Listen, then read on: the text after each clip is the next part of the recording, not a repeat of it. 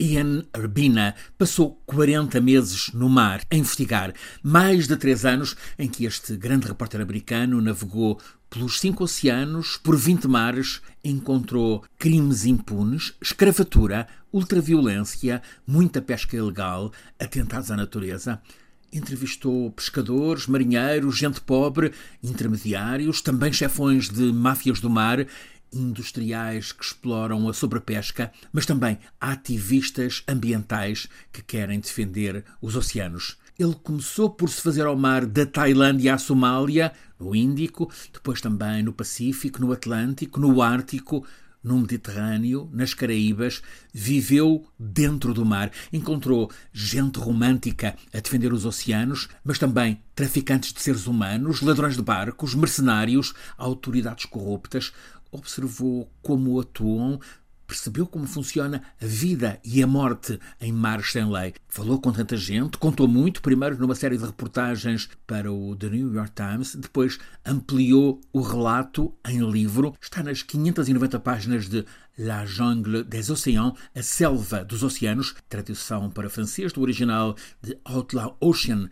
este publicado em 2019, muito traduzido, agora também em castelhano, Oceanos Sin Lei. O foco principal são práticas criminosas no alto mar, quase sempre com raízes em atividade ilícita em terra. Lemos histórias de pescadores cambojanos que são escravos de capitães tailandeses, pesca industrial depredadora fora de qualquer supervisão da captura, clãs e rambos que se desafiam armados no alto mar, marinheiros abandonados, sem dinheiro, sem escapatória, em navios que são apresados em algum porto distante, situação que ele conta ser frequente. Ian Urbina encontrou em alguns mares, a costa da Somália é um exemplo antigo, santuários do crime organizado. Este grande repórter insiste: falta quem cuide com responsabilidade, com transparência, rastrear o que se passa nos mares. Falta governo dos mares. Ian Arbina, naqueles 40 meses que passou no mar, enamorou-se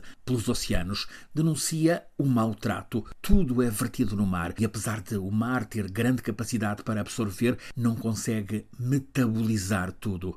Esse tudo atirado ao mar é todo o tipo de lixos, muitos produtos químicos, muito metal, velhos equipamentos militares, até restos de plataformas petrolíferas. Ele conta que também cadáveres de animais e de pessoas. Ian Urbina, numa apresentação deste livro, sacudiu-nos a todos. Sente-se imensa falta de conhecimento das pessoas sobre o que se passa nos mares. Sente-se grande falta de empatia e interesse pela salvaguarda da vida e dos habitats que existem. E há constantemente descobertas maravilhosas. Já neste 2022, a cerca de 50 metros de profundidade nos mares transparentes de Tahiti, Polinésia Francesa, foi encontrada uma nova incontaminada barreira de corais. O fotógrafo subaquático Alexis Rosenfeld relata: É mágico, é mágico encontrar assim gigantescos e esplêndidos corais, uma obra de arte da natureza que se estende a perder de vista no interior do oceano. No entanto, há algumas dezenas de milhas marítimas dali,